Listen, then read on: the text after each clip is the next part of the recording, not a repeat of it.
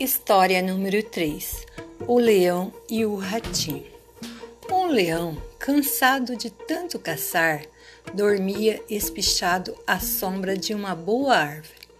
Vieram uns ratinhos passear em cima dele e ele acordou.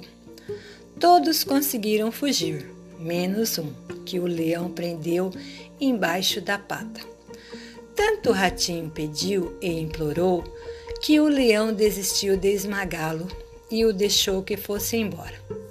Algum tempo depois, o leão ficou preso na rede de uns caçadores. Não conseguia se soltar e fazia a floresta inteira tremer com seus urros de raiva. Nisso apareceu o ratinho. Com seus dentes afiados, roeu as cordas e soltou o leão. Moral da história: uma boa ação ganha a outra.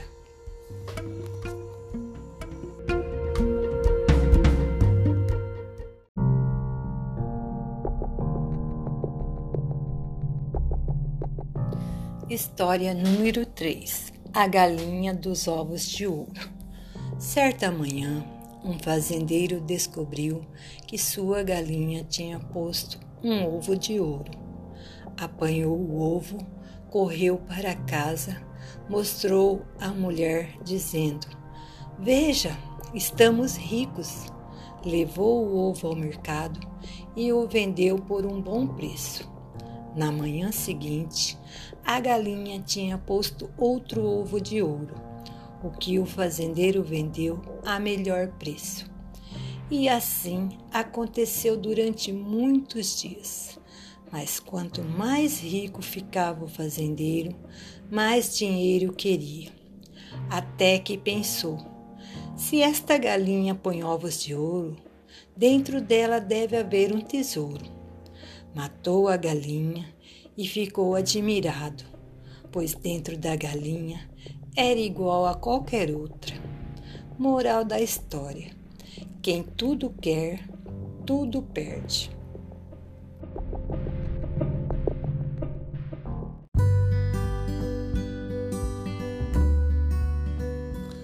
Acadêmica Vera Lúcia Alves Furtado, cursando o quinto período em licenciatura de Pedagogia da turma 2777, matérias Vivências Educativas, trabalho de podcast. Neste trabalho de podcast será contado quatro histórias que são elas: O Patinho Feio, A Bela e a Fera, O Ratinho e o Leão a Galinha dos Ovos de Ouro, começando com a história do patinho feio. Era uma vez uma mamãe pata que teve cinco ovos. Ela esperava ansiosamente pelo dia em que seus ovos quebrassem e deles nascessem seus queridos filhos. Quando esse dia chegou, os ovos da mamãe pata começaram a abrir, um a um e ela alegremente começou a sadar seus novos patinhos, mas o último ovo demorou mais a abrir e a mamãe pata começou a ficar nervosa. Finalmente a casca quebrou e, para a surpresa da mamãe pata, de lá saiu um pato muito diferente de todos os outros seus filhos. Este patinho feio não pode ser meu, exclamou a mamãe pata. Alguém te pregou uma partida, afirma a vizinha galinha. Os dias passaram e, à medida que os patinhos cresceram, o patinho feio tornava-se cada vez mais diferente dos outros irmãos patinhos. Cansado de ser gozado pelos seus irmãos, e por todos os animais da quinta, o patinho feio decidiu partir. Mesmo longe da quinta, o patinho não conseguiu paz, pois seus irmãos perseguiam-no por todo o lago, gritando: És o pato mais feio que nós alguma vez vimos. E para onde quer que fosse, todos os animais que encontravam faziam troça dele. Que hei de fazer? Para onde hei de ir? O patinho sentia-se muito triste e abandonado. Com a chegada do inverno, o patinho, cansado e cheio de fome, encontra uma casa e pensa: talvez aqui encontre alguém que goste de mim. E assim foi. Patinho passou o inverno aconchegadinho, numa casa quentinha e na companhia de quem gostava dele.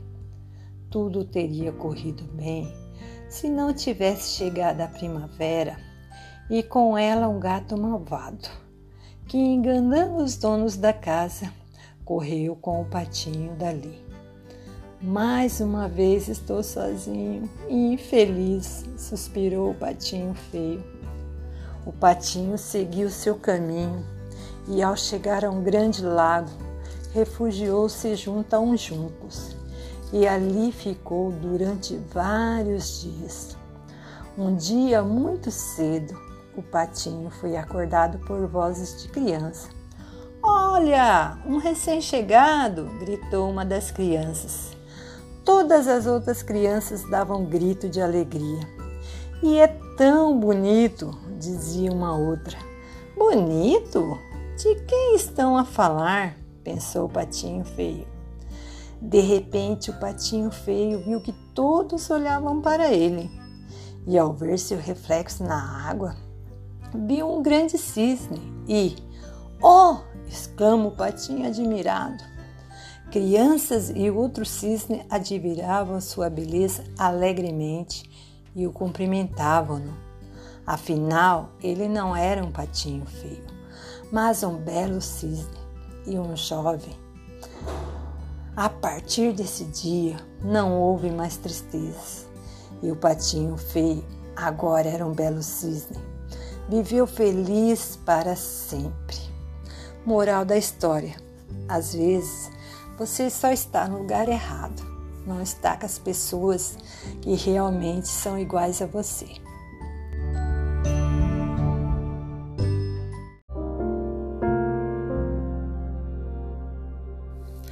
Próxima história: A Bela e a Fera.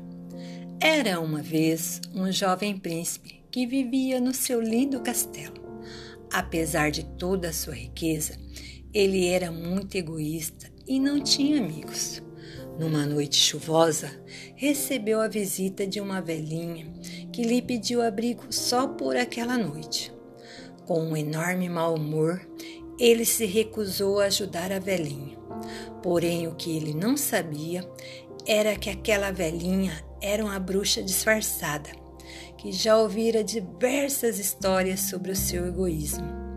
Indignada com sua atitude, ela lançou sobre ele um feitiço que o transformara numa fera horrível.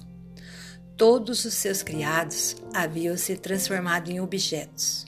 O encanto só poderia ser desfeito se ele recebesse um beijo de amor. Enquanto isso, numa vila distante dali, vivia um comerciante com sua filha chamada Bela. Eles eram pobres, mas muito felizes. Bela adorava livros, histórias, vivia a contá-la para as crianças da vila. Seu pai Maurício era comerciante e viajava muito comprando e vendendo seus produtos diversos. Um dia, voltando de uma longa viagem, Maurício foi pego de surpresa por uma forte tempestade. Passou em frente a um castelo que parecia abandonado e resolveu pedir acolhida. Bateu a porta, mas ninguém o atendeu. Como a porta do castelo estava aberta, resolveu entrar se proteger da chuva.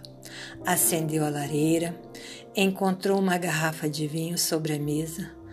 Após bebê-la, acabou adormecendo. No dia seguinte, uma fera furiosa apareceu diante dos olhos dele. Quis castigá-lo por invadir o seu castelo e assim o fez prisioneiro. A fera decretou ao velho comerciante que este morreria por tal invasão. Aterrorizado, o pobre homem suplicou: Deixa que me despeça da minha filha. A fera concedeu-lhe o pedido. De volta à sua casa, contou o ocorrido para sua filha. Sem medo, ela decidiu voltar ao palácio com o pai. Uma vez no palácio, Bela tomou coragem e fez uma proposta. Deixa meu pai ir embora, eu ficarei no lugar dele. A fera concordou e o pobre comerciante foi embora desolado. A jovem permaneceu com a fera no castelo, mas não era mantida na prisão. Podia ficar em um canto ou na biblioteca, local que a muito agradava. Bela tinha medo de morrer, mas percebia que a fera a tratava muito bem a cada dia que passava. Com o passar do tempo, o monstro e a Bela foram ficando mais amigos. Ele se encantava com a forma que a moça via o mundo, as pessoas e a natureza. Sentia que ela via de uma forma diferente, além da sua aparência. A fera, enfim, havia se apaixonado de verdade. Numa noite, ao jantar, pediu-a em casamento. Bela não aceitou, mas ofereceu sua amizade. Apesar da tristeza, a fera aceitou o desejo da Bela. Bela, por sua vez, passava muitos dias agradáveis no castelo. Sentia-se bem lá porém com muitas saudades do pai. Certo dia, Bela pediu permissão à fera para visitar seu pai. Logo voltarei, prometeu. A fera, que nada podia negar, a deixou partir. Bela passou muitos dias cuidando de seu pai, que estava doente. Tinha envelhecido de tristeza, pensando que tinha perdido a filha para sempre. Quando Bela retornou ao palácio, encontrou a fera no chão, meio morta de saudade por sua ausência. Então Bela soube o quanto era amada. Bela se desesperou. Também sentia algo muito forte pela fera. Amizade, amor, compaixão. Não morras, casa comigo, disse-lhe chorando. Comovida, a Bela beijou a fera. E nesse momento, o monstro transformou-se num belo príncipe. Enfim, o encanto havia des se desfeito. A fera encontrou alguém que amava de verdade, além da sua aparência grotesca. Afinal, a verdadeira beleza está no coração. Essa é a verdadeira moral da história.